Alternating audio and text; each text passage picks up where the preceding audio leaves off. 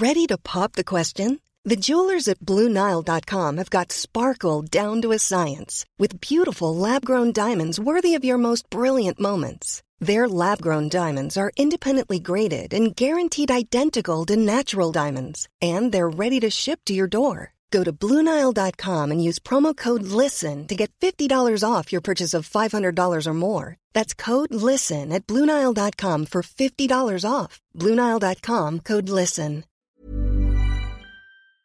C'est Julie Gerbet du podcast À Poil et avant d'écouter votre épisode, j'aimerais partager avec vous, mes chers auditeurs, restaurateurs, entrepreneurs, dont l'emploi du temps est millimétré et les finances mises à mal par l'inflation, ma découverte d'une solution assez idéale, je dois dire, en cas de besoin express de cash. Lancée par BPI France, la banque d'investissement française soutenue par l'État, les prêts flash permettent d'emprunter en deux temps trois mouvements, en ligne et sans paperasse superflue, jusqu'à 75 000 euros, avec un déblocage des fonds en 7 jours. Rénovation énergétique, innovation, développement marketing ou renfort de trésorerie, tous les besoins sont bons, alors rendez-vous sur flash.bpifrance.fr.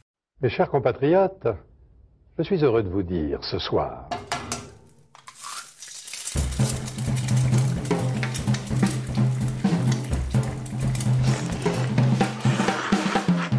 Bonjour et bienvenue dans À Poil, le podcast qui m'a nu les chefs. Je suis Julie Gerbet, la créatrice et hôte de ce podcast, et aujourd'hui je vous invite à passer un moment en compagnie d'Armand Arnal.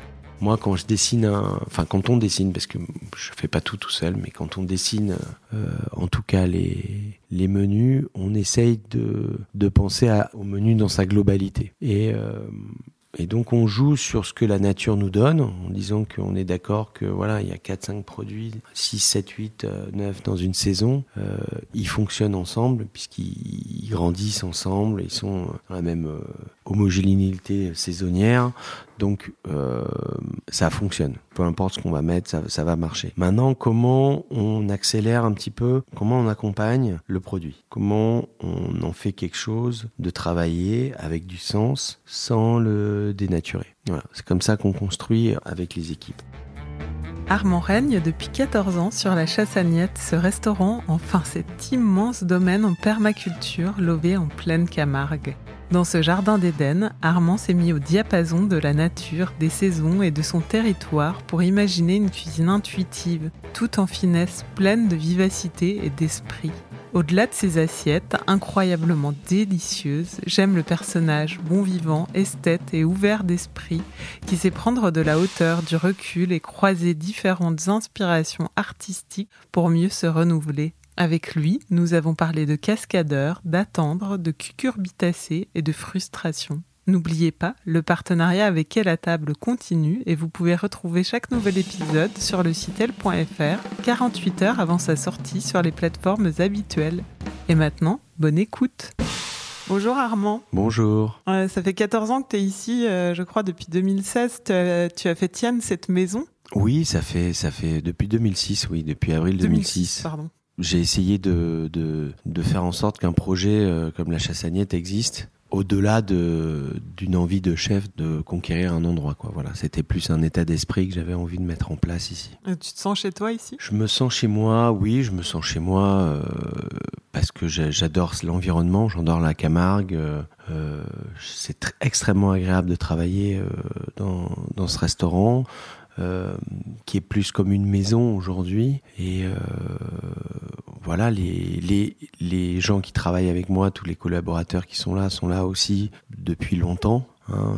J'ai euh, Benoît qui est le chef de cuisine qui est là depuis quasiment 11 ans.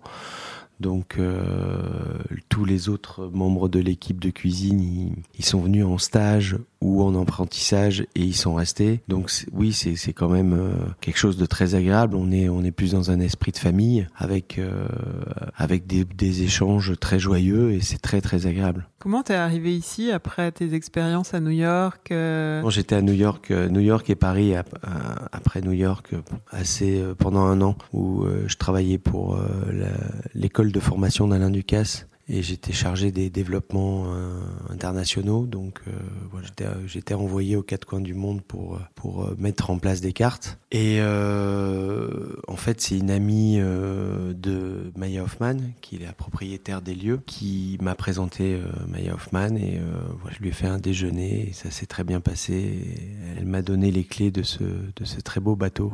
Tu te, avais envie de revenir dans la région parce que toi, tu as passé ton enfance à Montpellier? Ouais, j'avais envie de partir en Espagne, plus exactement. Et c'était euh, juste avant des, de très grandes vacances euh, que j'avais prévues avec ma femme. Euh, et on nous a présenté cet endroit et voilà, il y a eu un, un coup de foudre. Voilà, je sais pas si c'est moi qui ai choisi l'endroit. J'ai plus l'impression que c'est l'endroit qui m'a choisi. Vraiment, c'était c'était vraiment ça. On a passé le pont, on s'est arrêté sur le parking, on a passé le pont, on est rentré dans cet univers qui est magnifique, qui est la Chassagnette, qui est une oasis euh, sublime. Et, euh, et je crois que voilà, enfin je sais pas, c'était là quoi, c'était évident. Tu rêvais, euh, c'est, enfin, est-ce que tu rêvais de ça, tu, tu, ou tu, tu rêvais même pas? Parce que c'est vrai que c'est, ah on se dit que c'est un peu le paradis euh, cet endroit. Pas, pas du tout parti euh, là-dedans puisque j'étais à New York dans une ville très jeune, très dynamique, qui poussait. À Paris, j'ai vraiment, je me suis pas senti très très à l'aise. En plus, je voyageais tout le temps et je me suis dit, je vais m'installer à Barcelone, un petit resto et puis voilà, on va on va faire les choses comme ça, très très simplement quoi. Il y avait pas, j'avais pas de plan de carrière. J'en ai toujours pas d'ailleurs. je, je, enfin voilà, j'avais pas d'objectif de, d'étoile ou de quoi que ce soit. J'avais juste envie d'être bien dans un environnement. Et, euh, et voilà. Et la, la Camargue m'a appelé quoi. Donc tout simplement, euh, je me suis retrouvé là. Euh, je me suis pas posé de questions quoi. C'était, c'était là. Tu rêvais d'être cuisinier petit? Euh, Je rêvais d'être cascadeur. Ce qui est bien, c'est, quasiment le même métier. Mais euh, non, je rêvais pas. Je voulais être. quand ça a commencé, les choses ont commencé un peu à, à se dessiner parce que euh, à l'école je tenais pas trop en place et euh, à partir de la seconde euh, ma mère m'a dit écoute t'as pas trop envie d'être à l'école donc trouve quelque chose qui t'intéresse pour te sortir un peu de ça et j'aimais beaucoup la photographie j'en faisais beaucoup déjà très jeune et j'aimais beaucoup la cuisine la pâtisserie plus plus exactement. Et et voilà et je crois que j'ai fait des stages et je suis tombé sur un, un photographe culinaire qui avait puisqu'à l'époque on travaillait comme ça, hein. il y avait un photographe, et il y avait même un styliste, hein, donc euh, donc c'était intéressant. Et en fait je me suis senti bien avec le styliste plus qu'avec le photographe. Et après j'ai enchaîné sur un stage en, en cuisine. Et là celle-là j'étais vraiment très à l'aise quoi. Donc euh, pas peut-être que j'aurais eu un, un, meilleur photographe et un moins bon cuisinier ça aurait été l'inverse. En tout cas euh, voilà. Ça s'est passé comme ça.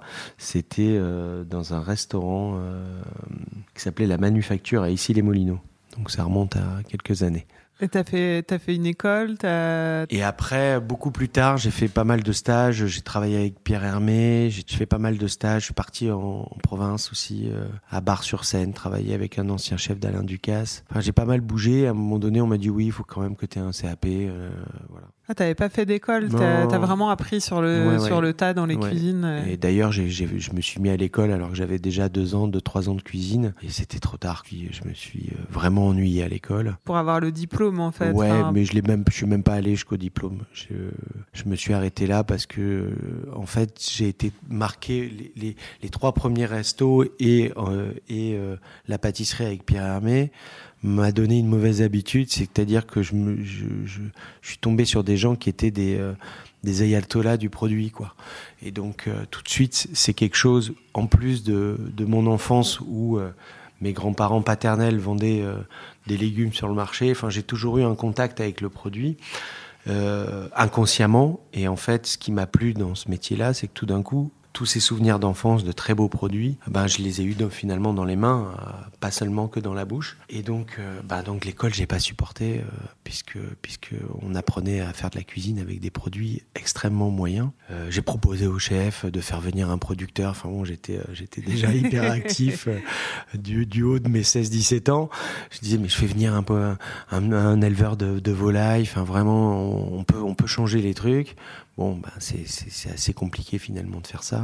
J'avais pas conscience de ça et mon esprit rebelle m'a dit que m'a amené à, quitter l'école quoi et à, continuer mon parcours euh, en apprenant sur le tas, qui est plus possible aujourd'hui de faire ça. Donc. Ah oui, tu penses? Ouais, on peut plus. Il faut, bah, il faut être embauché. On peut plus faire de stage euh, non rémunéré euh, comme j'en ai fait toute ma vie, quoi. Où on bosse 12 euh, heures et on n'est pas payé. Ça, c'est fini, quoi. Heureusement d'ailleurs, c'est bien. Mais, mais oui, oui. Non, mais tu pourrais commencer aussi te dire commencer en bas de l'échelle, peut-être pas dans des restaurants gastronomiques ou. Ouais. Bah, c'est beaucoup plus dur. Les gens, c'est beaucoup plus difficile aujourd'hui. Les, les, restaurants, ils sont, ils sont, ils ont la méfiance de ça. Enfin, nous, on le voit bien aussi. Moi, qui suis comme ça, euh, j'ai pas eu de très bonnes expériences encore avec euh, des gens qui arrivaient et qui avaient juste envie de d'apprendre. Donc, c'est extrêmement compliqué. Euh, je pense à la réinsertion qui est intéressante. Heureusement, aujourd'hui, il y a des modules qui sont euh, des modules euh, oui, rapides. plus rapides, donc qui peuvent donner juste une petite impulsion et après récupérer la chose. Et ça, c'est plutôt pas mal parce que finalement, quand on arrive à, avec des, à travailler avec des gens qui ont déjà eu une vie avant, bah, ça apporte quelque chose. En tout cas, pour nous, ça nous apporte quelque chose puisqu'on voit des gens qui ont des angles totalement différents, qui n'ont pas fait que vivre pour la cuisine. Et, et ça nous oblige, nous, les cuisiniers, à, à, voir notre façon de transmettre un petit peu plus différente. C'est ça qui est intéressant. Et la révélation, tu, tu l'as eu tout de suite?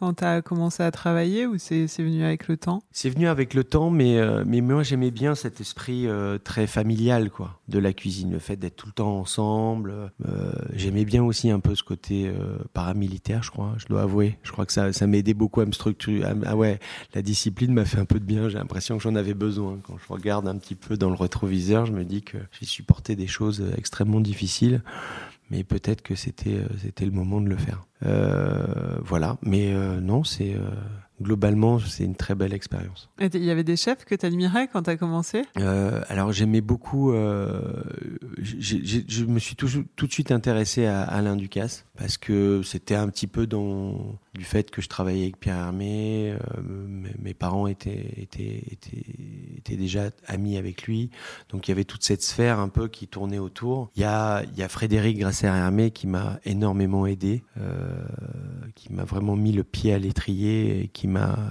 envoyé chez un tel et chez un tel. Donc euh, donc oui, j'ai eu de la chance de la de la rencontrer. Elle m'a elle a beaucoup participé à mes choix de départ en tout cas. Et tu avais envie d'évoluer dans le dans tu disais tout à l'heure que tu pensais pas aux étoiles tout ça. Est-ce que tu avais envie d'évoluer dans un dans la dans la cuisine gastronomique? Enfin, c'est tu voulais euh, J'avais envie de moi j'ai commencé à faire je commençais à cuisiner pour mes potes. Hein. on n'avait pas assez d'argent pour faire le restaurant et la boîte de nuit, donc on cuisinait à la maison. Concentrier sur la boîte de nuit.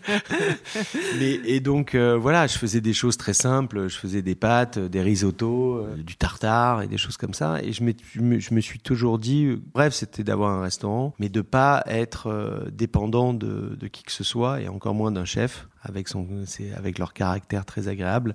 Et donc je me suis dit je vais pas je, oui j'avais des rêves de restaurant mais très simple en me disant bon euh, je vais apprendre euh, dans les restaurants gastronomiques mais euh, comme ça si demain j'ai un bistrot et que je fais un tartare je ferai le meilleur tartare. Si je fais enfin voilà peu importe les, les plats j'avais pas envie forcément de, de, de me retrouver chef étoilé. Mais j'avais envie de passer par les meilleurs pour pouvoir faire après le meilleur le potager, tu l'as développé euh, petit à petit. Euh, et c'est vrai qu'aujourd'hui, la chassagnette entre dans une nouvelle ère. Tu m'en avais parlé euh, pendant l'interview, pendant le confinement. vous l'avez agrandi, un nouveau jardinier qui est arrivé. Oui, que tu as croisé tout à l'heure. Et enfin, vous continuez à, le cultiver en permaculture avec des techniques encore plus douces. Vous venez d'accueillir une cinquantaine de ruches. Et voilà, l'idée, c'est de pousser encore plus loin l'autosuffisance de la chassagnette. On a, on a le poulailler aussi. Et maintenant, on va mettre euh, des agneaux, certainement des chèvres, des choses comme ça. Je demandais à, à Anaïta si elle allait avoir des taureaux. non, pas, encore des taureaux. Les, taureaux, c'est hyper important. Hein. On, fera un sujet un jour si vous voulez. Mais euh, c'est hyper important pour la, pour la préservation euh, de l'écosystème de Camargue, qui est un écosystème hyper fragile, et, le taureau l'est aussi. Et donc, ça, c'est un autre, un autre débat. Mais oui, on, on s'est aperçu euh, on s'est aperçu il y, a, quand même 2-3 ans qu'on n'arrivait pas à passer une marche euh, dans la production, même en, prenant beaucoup plus de place, en laissant euh, les terres se reposer entre, entre les différentes productions, on, bloquait. Et, donc en, en, parlant, en discutant, en échangeant avec un nouveau jardinier qui est arrivé, la solution c'est l'animal. Pour pour développer en fait la production bah, pour, pour, euh, pour aider la terre à se régénérer tout simplement euh, entre le, le fait euh, qu'il retourne la terre avec ses pattes, le fait qu'on récupère ses excréments pour nourrir la terre, etc., etc., le fait qu'il mange certaines mauvaises herbes, etc., etc. On a l'impression que c'est un accompagnement, c'est c'est et ça devient quelque chose d'assez d'assez évident en fait. Puisque si, si, on regarde un petit peu l'histoire, sait ce qu'on a toujours fait. Je veux dire, on a commencé à, à dérégler un petit peu tout le jour où on, s'est séparé on s'est éloigné des animaux. Donc là, c'est revenir à un système euh, total, euh, enfin avec. En tout euh, cas, en tout cas, c'est pas revenir à un système, c'est être beaucoup plus à l'écoute. On a fait que parler, on a fait que s'écouter, et là, c'est un petit peu plus intéressant d'écouter et de regarder et d'observer. Je pense que les bienfaits euh, du confinement, euh, en tout cas pour nous, ça a été ça. C'est vraiment cette capacité encore de lâcher prise et euh, de regarder tout simplement. On, regarde ce qui se passe, pas à travers un écran de téléphone, mais regarder les arbres, regarder la nature, savoir écouter un petit peu ce que ce qu'elle nous raconte, parce qu'elle parle beaucoup cette nature. Et, puis après, se plonger dans des livres, alors pas forcément des livres très scientifiques sur comment cultiver, mais, mais plutôt des romans. Euh, on peut commencer par des romans comme Le Regain de Jean Jonot.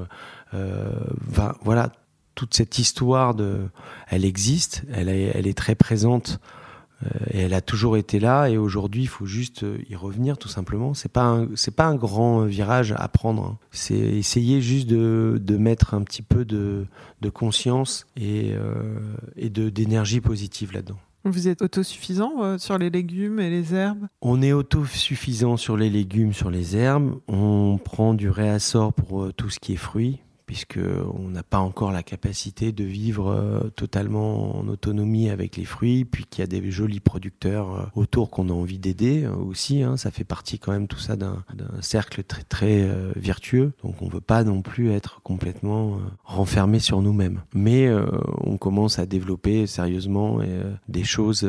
là, les, les abeilles en l'espace de de quatre mois, c'est hallucinant le, le, le, retour, le travail qui a été fait, euh, la qualité des produits, sur la taille des produits. Euh. Ah oui vous voyez déjà le résultat ah en mais c'est fou, C'est fou, Mais on a, elles ont travaillé, on a ramassé une tonne 5 de miel en euh, trois mois. C'est-à-dire qu'elles ont chaque ruche a fait 30 kilos de miel. C'est hallucinant. Voilà, quand on en parle autour de nous, les gens, les gens trouvent ça complètement hallucinant. Et au-delà, euh, ce que tu dis, c'est que c'est bénéfique pour euh, tout le potager. Euh, enfin, vous voyez le, le résultat. Bien sûr, bah, il y, y, y, a une hyper pollinisation géante sur tout le sur tout le potager. Enfin, c'est quelque chose de fou, quoi. Et c'est lui qui dicte qui dicte le travail. tu dis faire une cuisine du vivant. Est-ce que c'est assez loin de ce que tu as appris quand quand tu as fait ton apprentissage dans les C'est assez loin de ce que j'ai appris, euh, oui et non, puisque euh, quand on a la chance de travailler dans des, dans des grandes structures, euh, on a la chance d'avoir la quintessence de, de, de, ce qu'un producteur peut, peut, produire. Donc on a des, on a des, des produits absolument géniaux,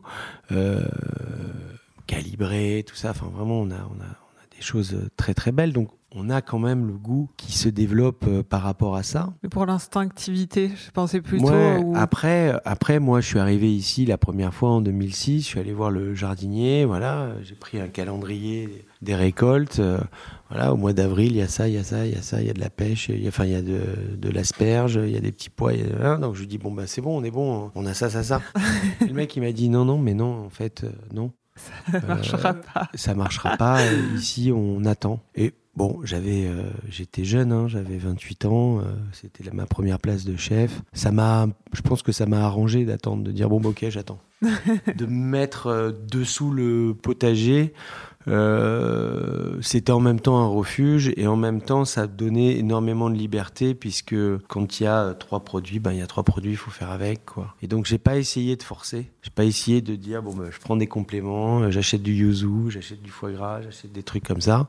Non, ben je vais faire avec ce qu'il y a. Ok, ok, je fais avec ce qu'il y a. T'as pas peur de la page blanche? J'en ai eu peur au début, puisque au début, euh, les, les, premières cartes, euh, c'était très, très clairement des, des, très fortes inspirations de ce que je connaissais. Euh, des, voilà, beaucoup de recettes de Ducasse et tout ça. Mais il y, a eu, y a eu assez rapidement des recettes très personnelles, familiales. Voilà des trucs euh, que, que, je mangeais quand j'étais petit, des choses comme ça. Donc j'ai mélangé tout de suite ça. Et puis aussi beaucoup d'inspiration de, de, souvenirs de plats euh, dans tel ou tel endroit, sans, sans chaque fois que ça soit euh, des plats forcément de restaurant gastronomique. Quoi. Voilà. On a retrouvé un truc, une envie que tu avais envie. Voilà, on a, on a, j'ai retrouvé des, des plats que j'avais mangés dans une petite brasserie à Venise, des plats que j'avais mangés euh, à ma, au Maroc, etc., etc. Le fait d'avoir fait tous ces voyages l'année d'avant avec pour, pour Monsieur Ducasse, en fait, m'avait un petit peu inspiré aussi de, de, de, de, des cartes et des envies que j'avais, je, je, voulais. Mais bon, faut une ouverture d'esprit quand même de, de se dire, bah, j'attends que le potager euh, fournisse euh,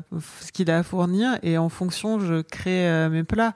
C'est pas évident, tu vois. Surtout, bon, il y a, y a 14 ans, quand t'es arrivé, tu te dis que, tu comme tu dis, les restaurants, souvent, ils faisaient leurs cartes et après, enfin, ils faisaient leurs cartes et après, ils achetaient en fonction de ce qu'ils avaient imaginé. Là, c'est quand même le, le chemin inverse. C'était dans ce bah, sens-là. Euh, il y a eu des loupés, hein, forcément, en faisant des choses comme ça, mais c'est vrai que moi, ça m'arrangeait un petit peu, je pense. Vraiment, je suis très honnête là-dessus. Je crois que ça m'obligeait, en tout cas, à, à, être beaucoup plus créatif. Et, euh, et, donc, il y avait une carte qui était, euh, je sais pas si elle était, euh, elle était beaucoup moins équilibrée qu'elle est aujourd'hui, ça c'est sûr. Mais en tout cas, il y avait ce mélange de, de, de plats très réconfortants qui, qui se retrouvaient avec des, des créations un peu plus folles. Et donc, euh, donc de temps en temps, on, a, on part, ça partait un peu loin. Et puis le plat d'après, on revenait à quelque chose de plus chaleureux. Donc, j'ai réussissé comme ça à, à dessiner quelque chose. Mais c'était c'était beaucoup plus classique. Voilà, il y a, quand même une base classique dans ce que je fais qui est encore très présente quoi. Voilà, moi j'aime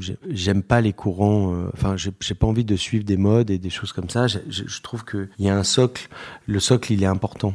Voilà. Je faisais des tourtes de légumes, je faisais des choses comme ça. Je faisais des plats très euh, très cuisine bourgeoise mais méditerranéenne, tu vois, mélangés quoi. Donc c'était euh, c'était un peu ça mon, mon ADN. Ça allait toujours un peu euh, dans, dans, dans, la conception de ce que je fais, dans mes bases, dans mes fonds de sauce, dans mes choses comme ça. J'aime bien j'aime bien toujours avoir un, socle euh, solide. Et ta, ta, cuisine est aussi très ancrée bah, dans le territoire de la Camargue parce que bah, de par euh, le, ce que te fournit le potager, mais tu utilises aussi, euh, je crois que tu as arrêté d'utiliser de la farine de blé, tu utilises plus que de la farine de riz et de sarrasin, qui est plus... On arrive à en trouver, euh, ouais, sarrasin, on arrive à trouver localement, mais le blé, le, riz aussi, le blé maintenant ça arrive, donc peut-être on va, on va s'y remettre, on va voir. Mais oui, j'avais envie un petit peu chaque fois de, en fait, de restreindre pour être beaucoup plus créatif, quoi. C'était ça. Hein.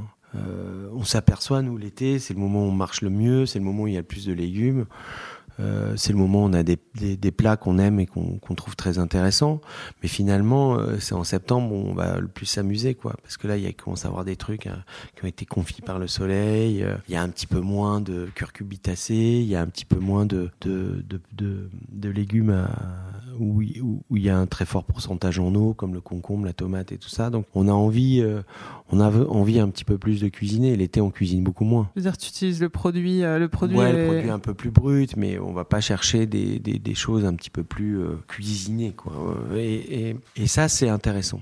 Ça, c'est très intéressant. Moi, j'aime beaucoup. Euh, voilà, beaucoup de gens me posent la question qu'est-ce que vous faites l'hiver? Je fais la même chose que l'été. Hein. C'est pas parce qu'il y a moins de choix que c'est pas intéressant. Voilà. Tu parlais de style culinaire, ça a été difficile de, le trouver, de le chercher, de le trouver Je me suis pas posé la question comme ça. Je, moi, quand je dessine, un, enfin quand on dessine, parce que je fais pas tout tout seul, mais quand on dessine, euh, en tout cas les, les menus, on essaye de, de penser à, à, au menu dans sa globalité. Et euh, et donc on joue sur ce que la nature nous donne, en disant qu'on est d'accord que voilà, il y a 4 5 produits, 6 7 8 9 dans une saison, euh, ils fonctionnent ensemble puisqu'ils grandissent ensemble, ils sont dans la même euh, homogénéité saisonnière. Donc euh, ça fonctionne. Peu importe ce qu'on va mettre, ça, ça, va marcher. Maintenant, comment on accélère un petit peu, comment on accompagne le produit, comment on en fait quelque chose de travailler avec du sens sans le dénaturer? Voilà, c'est comme ça qu'on construit en, avec les équipes. Après, nous, on s'échange. Voilà. Moi, j'échange beaucoup avec, euh, avec Benoît, euh, puisque c'est la première personne qui va euh, s'emparer de, de, la recette, la transformer, lui donner vie. Et, euh, et ensuite, moi, j'essaye de, de, faire des essais avec lui, mais après, je prends vraiment, euh, je me mets vraiment en retrait et je regarde comment les cuisiniers euh, s'emparent un peu et s'approprient la recette, le produit. Parce que la cuisine qu'on a qu'on a fait ici, c'est pas une cuisine de recette, c'est une cuisine d'instinct. Donc, il faut que l'instinct il fonctionne pour tout le monde. Sinon, on aura un décalage. Il faut être, euh, faut être ouvert à ça, en tout cas. Je trouve ouais. c'est c'est voilà. pas pas une façon non, de non, fonctionner non, non, il faut, toujours, il faut euh, voilà. et- Et c'est pour ça que l'imp- l'importance d'avoir une mémoire du goût euh, est, à mon avis, la, la chose la plus importante pour un cuisinier, beaucoup plus que sa technique, puisque grâce au goût, grâce euh, à, au ressenti, on va, on va aller plus loin. On va aller plus loin. Euh, j'ai- un de, il y a un de mes des cuisiniers ici qui, euh, l'autre jour, on avait on avait un chevreau, un magnifique chevreau à la carte et il commence à le découper et il était un peu violent hein, avec ça, la façon dont il, dont il abordait la, la viande et, euh, et donc je lui ai dit euh, parce que je l'avais formé sur la découpe du poisson et je lui ai dit souviens-toi comment on coupe euh, ce poisson là, essaye d'aborder cette viande qui est beaucoup plus fragile, beaucoup plus subtile comme tu aborderais un poisson. Et, et ça, ça se fait pas du jour au lendemain, ça se fait pas avec des gens qui sont là et qui comprennent pas le lieu. Donc il faut il faut avoir quand même cette notion là et, et comprendre quoi. Voilà, il faut ce que je disais tout à l'heure, il faut regarder beaucoup, observer énormément, écouter, euh, reproduire le geste, euh, comprendre la, la morphologie d'une viande ou d'un poisson, comprendre la morphologie d'un légume et euh, le tailler dans le sens où euh, où on va euh, le moins être en, en désaccord avec ce qu'il est. Je sais pas si c'est très clair. Si. c'est aussi un comment dire un, un- ouais une soumission au temps aussi beaucoup ici où on peut pas dis, mécaniser regarde, les choses. Il, on- il faut qu'on soit toujours, euh, voilà. Oui, on a dit qu'on allait couper euh, tel produit en brunoise, mais si ce produit-là, ne, euh, parce que sa, son- sa forme a changé, sa maturité a changé, on peut plus se permettre de le faire comme ça. On va le faire autrement. Voilà. Faut pas, pas de borner. faut pas être final, voilà. Je sais plus quel chef a dit un jour, on lui a dit euh, quand est-ce qu'un plat est, euh, à son, sommet euh, chez vous. Il a dit quand, on l'enlève de la carte. Et je crois que c'est ça. C'est vrai, c'est vraiment ça. Je crois que quand, quand on peut plus retravailler sur une assiette, quand on peut plus retravailler sur une recette, euh, bah il faut qu'elle disparaisse. C'est pour ça que ça t'amuse aussi de faire ces quatre mains. bah, Aujourd'hui, c'est Adrien Cachot et il y, il y en a eu d'autres et il y en aura d'autres aussi. Et c'est deux jours, ce que tu disais juste avant, très fulgurant, où euh, bah, vous laissez place à l'instinctivité euh, de la de la rencontre pour élaborer un, un, menu, mais qui est ouais hyper fulgurant parce qu'au bout de deux jours, il disparaît, la personne s'en va. Bah, c'est intéressant de, de, de, de, voir comment euh, des chefs qui sont dans des qui n'ont pas ces, cette condition de travail merveilleuse comme on a, très ouverte et tout ça, ré, ré- réfléchissent à leur menu et comment ils se est-ce qu'ils sont en, en retenue par rapport à la ce que la nature leur offre en, première ligne comme ça, ou est-ce qu'ils ont envie de, de se lâcher un peu plus et de se laisser aller? Et jusqu'à maintenant, euh, ils se laissent assez aller. Ils ont assez envie. Il Puis euh, moi j'aime bien, euh,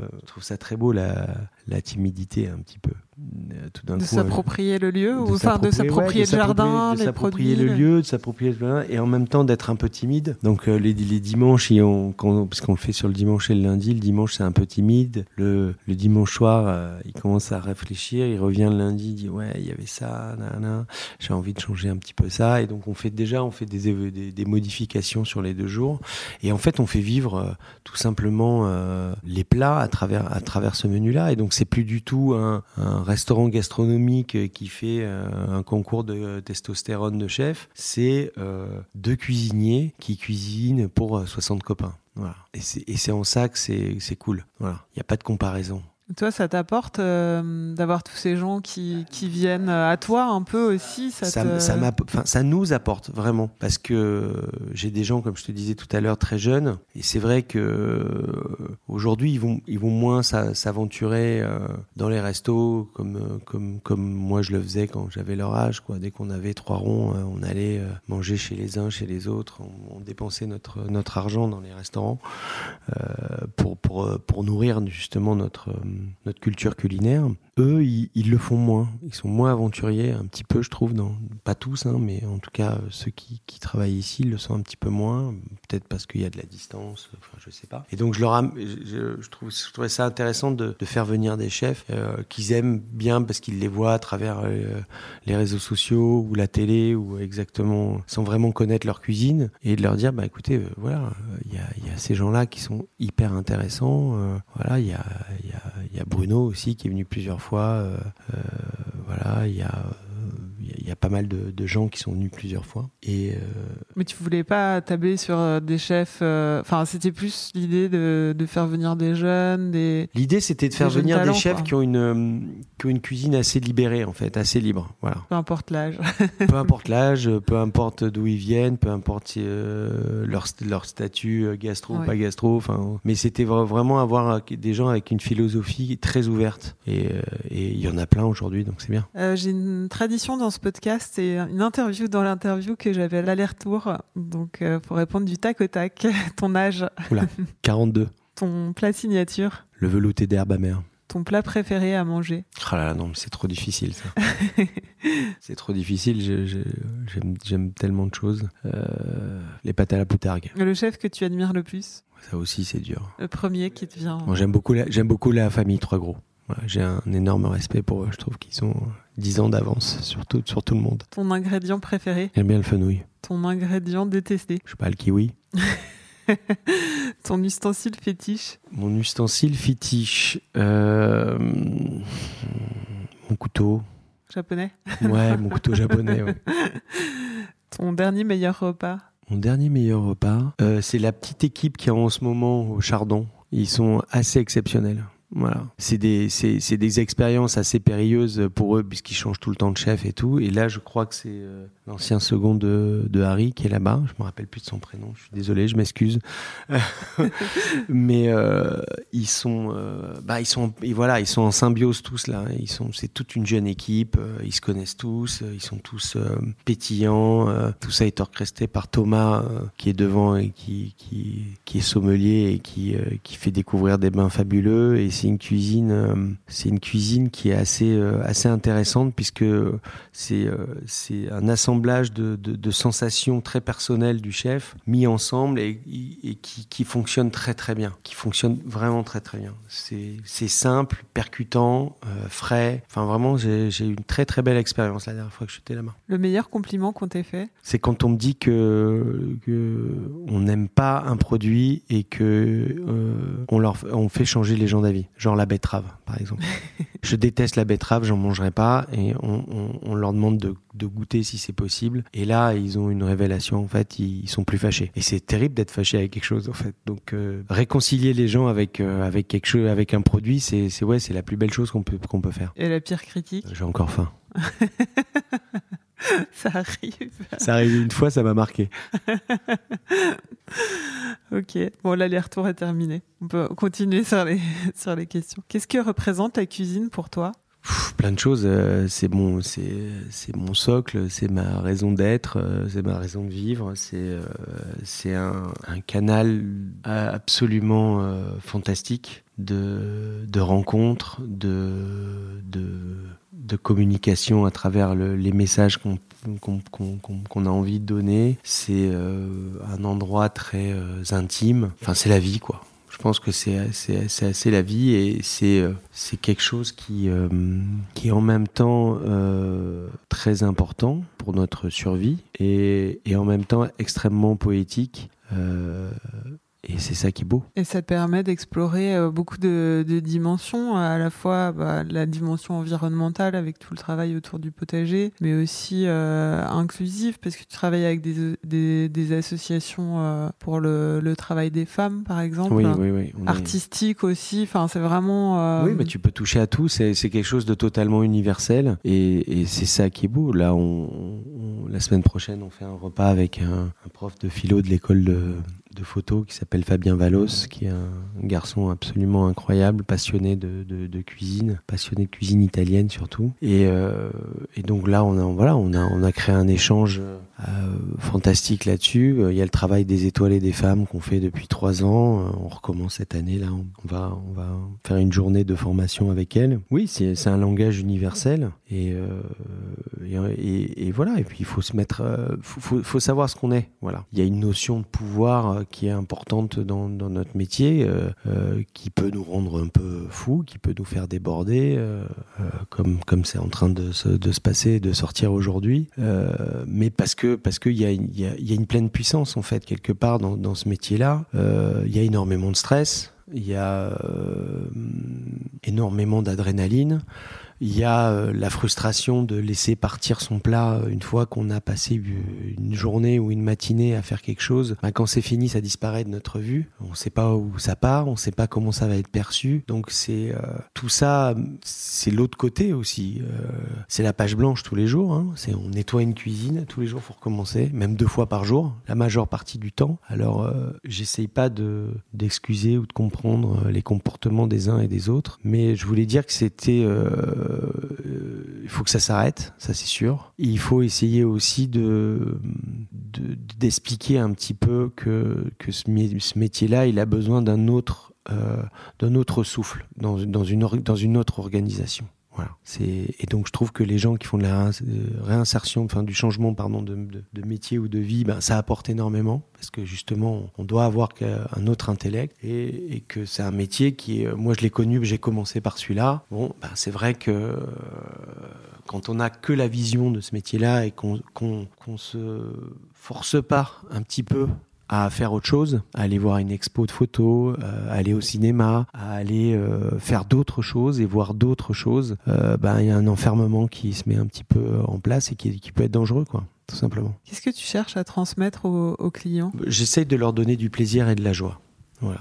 C'est pour moi c'est hyper important. J'ai pas envie d'être euh, dans une représentation, dans, dans une signature, mais j'essaye de leur donner un petit moment de bonheur, de de leur de de faire en sorte que la cuisine soit accessible pour pour eux, qu'il n'y ait pas cette frustration de dire mais moi je sais pas, j'arrive dans un euh, voilà un étoilé des fois ça ça ça bloque, ça fait bloquer les gens. Euh, ça leur donne envie de venir, tant mieux parce que bon, comme tu vois on n'a pas joué sur euh, l'emplacement ici, mais euh, en tout cas si ça peut les aider à aller acheter des légumes au marché, ce sera bien. Et c'est une fierté cette étoile ou c'est un poids? Non, c'est bien, c'est une fierté. Bien sûr, c'est pas un poids.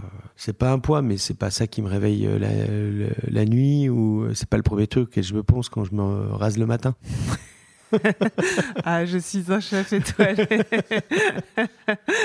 Et c'est dur, euh, tu, tu, parlais de, bah oui, de, de bah du jugement, du jugement des autres quand tu, de, ton assiette là qui part vivre sa vie et, qui est jugée euh, par les clients, c'est difficile pour toi? Ça l'a été, ça l'est plus. Ça l'est plus parce que, parce que, voilà, il euh, y a de la, y a de la bouteille maintenant, euh, que je suis beaucoup plus serein par rapport à ce que je fais. Mais oui, oui, oui, oui, c'est il y a, y a, il y a quand même de la frustration. Il y a une frustration qui s'installe tous les jours dans, dans ce métier-là. Enfin, on fait un art éphémère à réaction directe, quoi. Donc, euh, on peut faire le meilleur plat et en deux minutes, c'est le plat, le, ce plat, il n'existe plus. En même une minute, si on n'est pas sur la bonne température, si on n'est pas sur la bonne cuisson, le bon assaisonnement, euh, le bon choix d'assiette, etc., etc. Donc, il faut, faut faut être extrêmement concentré sur la cuisine et en même temps extrêmement ouvert sur l'environnement de la cuisine. Voilà, ça c'est voilà le, le, la table. Moi, ce qui m'a plu, c'est la table. Si j'ai fait ce métier-là, c'est pas pour la cuisine, c'est ce que j'ai fait ce métier-là parce que je regardais mon ma, mon arrière-grand-mère faire à manger, mais surtout euh, je la regardais recevoir. Euh, C'était un peu la patronne du, du, marché de Montpellier, donc il y avait euh, le boucher, le charcutier, le poissonnier, le fromager qui était à table. C'était des grandes tablées familiales de 15-20 personnes et c'est rester à table, euh, se parler à table, s'engueuler à table, enfin euh, voilà ce, lien familial quoi. Je veux dire dans le salon il y avait pas de canapé, il y avait une table. Donc euh, moi c'est ça qui m'a intéressé et je respecte les chefs qui, qui mettent tout sur leur cuisine, mais je pense qu'il faut aller toujours un petit peu plus loin. Voilà, il faut il faut comprendre que quelqu'un il vient pour se détendre en restaurant. Voilà. Euh, qu'il n'a pas forcément envie d'être concentré, euh, la tête baissée euh, sur une assiette, quoi. Voilà. On allait peut-être un peu loin. euh, C'est très bien que ça existe. les- Non, mais c'est très bien que ça existe. Il, il faut, il faut tout. Hein. C'est comme, euh, il y a, il y a- voilà, il y a, il y a une multitude d'artistes qui développent des choses extrêmement différentes, plus ou moins cérébrales. Moi, personnellement, ma vision de la cuisine, c'est euh, l'esprit de communauté, euh, la liberté, le euh, l'échange, le partage, euh, la générosité et l'amour. Voilà, ça c'est les devises. Le moment passé ensemble et, et on, on en parlait pendant le confinement. Tu me disais, il va, y enfin, il faudrait qu'il va y avoir, ou tu sais pas comment le dire, tu prenais un retour de la, de la flamboyance en salle et, et ça, ça va avec ça aussi. C'est peut-être pas euh, le côté restaurant spectacle, mais c'est une sortie. Oui, c'est une sortie. Il faut que ça soit, il faut que ça soit comme ça. Là, là, je pense qu'on va vivre un petit moment où, où il y a beaucoup de chefs euh, parisiens euh, ou de grandes villes qui vont avoir envie d'aller à la campagne et de, de se reconnecter à la nature comme nous on le fait ici, et tant mieux. Mais euh, on va, on va vite se retrouver avec des, des, des néo auberges, quoi. Après, euh, C'est une auberge. des néo-auberges. Euh, non, mais on va se retrouver sur certainement. Il y aura, il y aura, il y aura ce choix-là. Je pense que de plus en plus de chefs vont, vont s'installer et vont voir les choses de façon beaucoup plus calme, simple, petite. Et tant mieux, c'est bien. Mais après, je pense que pour les tout- toute la partie euh, ra- grands restaurants de grands palaces et tout, il va, ce serait bien que ça revienne à quelque chose d'un peu plus flam- flamboyant, quoi aussi. Pas forcément que, fermé sur l'assiette. Et de toute façon, tu te rends compte quand tu vas au restaurant en tant que client. Enfin, il y a certains endroits où tu vas juste manger, mais souvent tu vas pas que manger. au Bien sûr, restaurant. bien sûr. Tu vas chercher aussi d'autres choses, mais Tu vas, tu vas sur- souvent chercher un restaurant beaucoup plus euh, convivial et pas forcément euh, gustativement intéressant si tu es 10 euh, entre potes et que tu as envie que ça rentre dans toutes les bourses et que tu as envie de passer un moment où, c'est généreux, mais, euh, mais c'est pas, c'est pas ça le sujet, quoi. Voilà. Mais il faut, faut, faut, faut vivre entre les deux. Voilà. En tout cas, faut être toujours collé en, avec, avec son, son environnement. C'est ça que je voulais dire en fait, c'est que la cuisine seule, elle est rien sans l'environnement. Voilà, c'est important. On a fait, euh, il y a des, il y a des restaurants où je suis allé où, ils sont dans un cadre euh, très très ancien, très euh, avec beaucoup d'histoire et tout d'un coup il y a une cuisine ultra contemporaine qui se colle à ça et ça marche pas. Et c'est dommage parce que l'endroit est fa- fa- fabuleux, la cuisine du chef elle est extraordinaire, mais ça. mais ça marche ça matche pas. Donc il y a, donc on sent qu'il y a une frustration, forcément. Au milieu, la salle, elle est au milieu de ça. Les gens de la salle, ils sont au milieu de ça. Et donc, faut, faut, faut pas se mentir, quoi. Voilà. Faut pas se mentir. Tu te sens, tu te sens chef, restaurateur, DA, cuisinier. Tu te sens quoi aujourd'hui? Je me sens cuisinier. Qu'est-ce qui te, qu'est-ce qui te plaît le plus dans ton métier? L'échange. L'échange, les rencontres. avec euh, à la fois avec ton équipe et avec Avec mes l'extérieur, équipes, avec, avec, euh, mes équipes avec qui je passe beaucoup de temps, avec mes fournisseurs, avec mon jardinier, avec mes clients, avec euh, des gens que je rencontre. Voilà, aujourd'hui il y y a Adrien qui est là. euh, C'est un très bel, euh, un très bel échange. euh, Voilà, je le connaissais pas. Moi, j'ai pas la télé. On s'est, on s'est rencontrés par, par amis interposés. On a discuté ensemble. euh, voilà, j'aime bien son côté extrêmement euh, solide et en même temps sa, grande sensibilité euh, qui, protège. C'est normal, il a 30 ans, il la protège un peu, il a pas envie de se faire, euh, se faire emmerder, quoi. Donc, euh, je peux comprendre ça. Mais, euh, mais en tout cas, il a déjà une grande maturité. Moi, à 30 ans, j'étais pas comme ça. À 30 ans, je... c'est moi qui frappais le premier. en tout cas, dans l'émotion ou d'avoir euh, envie de, de, pousser, de pousser les portes, quoi. Mais, euh, mais tant mieux, c'est c'est intelligent d'être comme ça. Tu doutes toi parfois? Moi, je doute tout le temps. tout le temps, tout le temps, tout le temps. Ah oui, euh, sinon, euh, si on doute pas, c'est là que, enfin, c'est dangereux, quoi. C'est dangereux, ça veut dire qu'on se remet plus en question. Quand on se remet plus en question euh, dans un métier comme celui-là, euh, ben on, on régresse, quoi. Euh, dans, dans le cadre, enfin, je sais pas si c'est dans le cadre de ton poste ici, mais en tout cas, tu fais aussi euh, les cartes bah, de l'art latent. J'ai Oui, les- les- j'accompagne les chefs. ouais. hum, Enfin, tu fais pas mal de choses. euh, je me souviens que tu m'avais dit que tu avais fait la carte aussi. C'était pour euh, l'espace croisière ou Non, c'était non, j'ai pas, pas, fait. croisière, c'était le, le réfectoire au parc des réfectoire. ateliers. Si tu veux, on, on travaille avec euh, avec Maya Hoffman qui, a- qui, a- qui est donc euh, qui a créé la fondation Luma et les maisons d'Arles.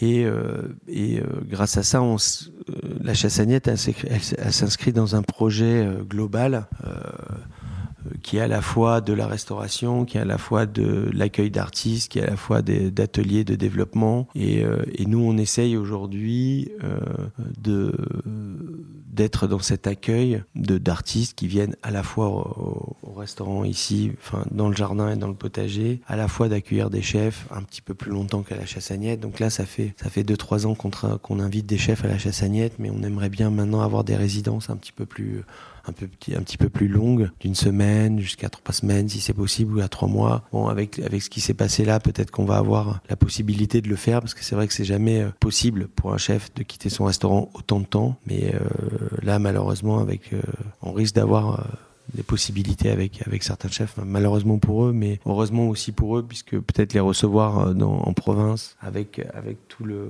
tout ce que va pouvoir développer Luma au niveau artistique, ça peut être intéressant. C'est vrai que tu participes à, tous, ces, tous ces projets. Tu avais fait aussi euh, la carte de Rosa Bonheur à un moment à Paris. Tu as écrit euh, un MOOC, euh, enfin créé, créé, écrit un MOOC, un livre. Je trouve qu'il y a un point commun dans tout ça, c'est que j'ai l'impression que tu le fais toujours en faisant le pas de côté, le pas de côté, et, pour pas aller là où on pourrait t'attendre. Ouais, ouais, j'aime bien. Ouais, ouais. Bah, je suis assez timide en fait. On dirait pas, on dirait pas comme ça, mais euh, je suis assez timide. Je suis pas très sûr de moi et donc j'aime bien, euh, j'aime bien essayer des petites. Euh, j'aime bien essayer des choses, quoi. Je crois que ce métier, il nous, il nous donne cette possibilité de le faire. Pas forcément tout le temps la liberté, mais en tout cas, voilà. Là, je travaille sur un projet avec la botte de Camargue. On va faire une, une ceinture de chef, là, une ceinture miam miam, on a appelé ça. Une ceinture de chef. Qu'est-ce que c'est? Ouais. Ah, c'est une ceinture avec plein de couteaux. ceinture de samouraï. ouais, c'est une ceinture ouais, de, de, de, cow-boy, mais sans pistolet. Voilà, euh, il y a un autre projet de livre là où, tout va être entièrement euh, écrit et, dessiné à la main. Il n'y aura pas du tout de texte tapé ou de photos. Euh, je fais ça avec Luna Julia. Ça t'intéresse pas de, rester dans le, dans le cadre ou de... Non, j'aime pas trop. Non, non, non. non. C'est pour ça que ça m'arrange très bien d'avoir d'avoir un restaurant où les choses changent tout le temps parce que pour moi, il n'y a rien qui est plus constant que le changement. Et oui, je m'ennuie vite en fait. J'aime bien euh, J'aime bien quand, quand, un projet euh, prend forme, j'aime bien m'en séparer, j'aime bien qu'il arrive à...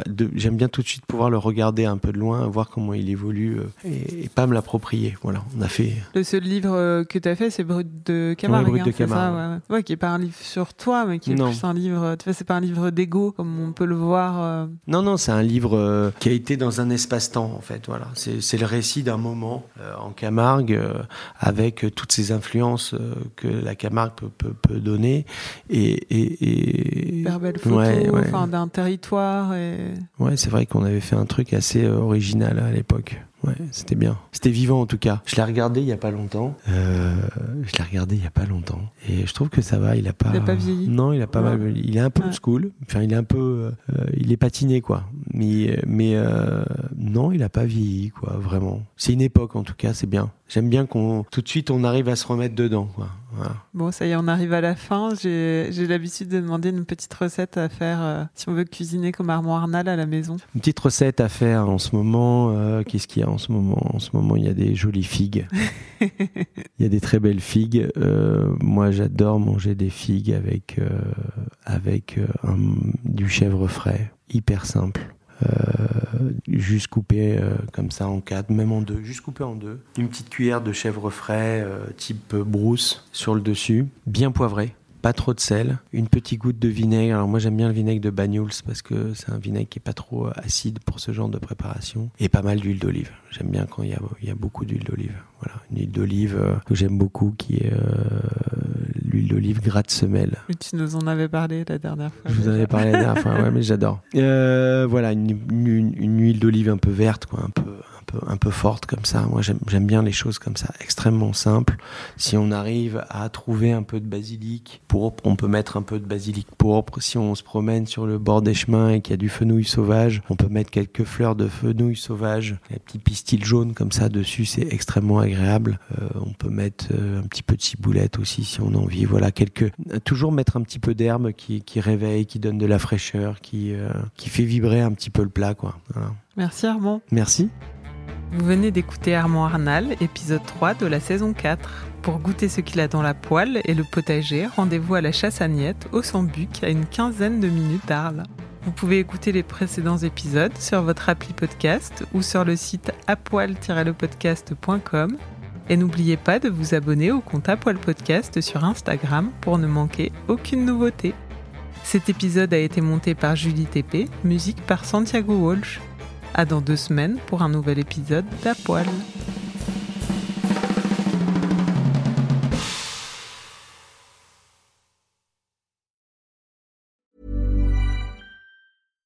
When you make decisions for your company, you look for the no-brainers. And if you have a lot of mailing to do, stamps.com is the ultimate no-brainer. It streamlines your processes to make your business more efficient, which makes you less busy. Mail checks, invoices, legal documents, and everything you need to keep your business running with stamps.com. Seamlessly connect with every major marketplace and shopping cart. Schedule package pickups and see your cheapest and fastest shipping options from different carriers with rates up to 89% off USPS and UPS rates. And with the stamps.com mobile app, you can take care of mailing and shipping wherever you are. Make the same no-brainer decision as over 1 million other businesses with stamps.com. Sign up with code program for a 4-week trial plus free postage and a free digital scale. No long-term commitments or contracts. That's stamps.com. Code program.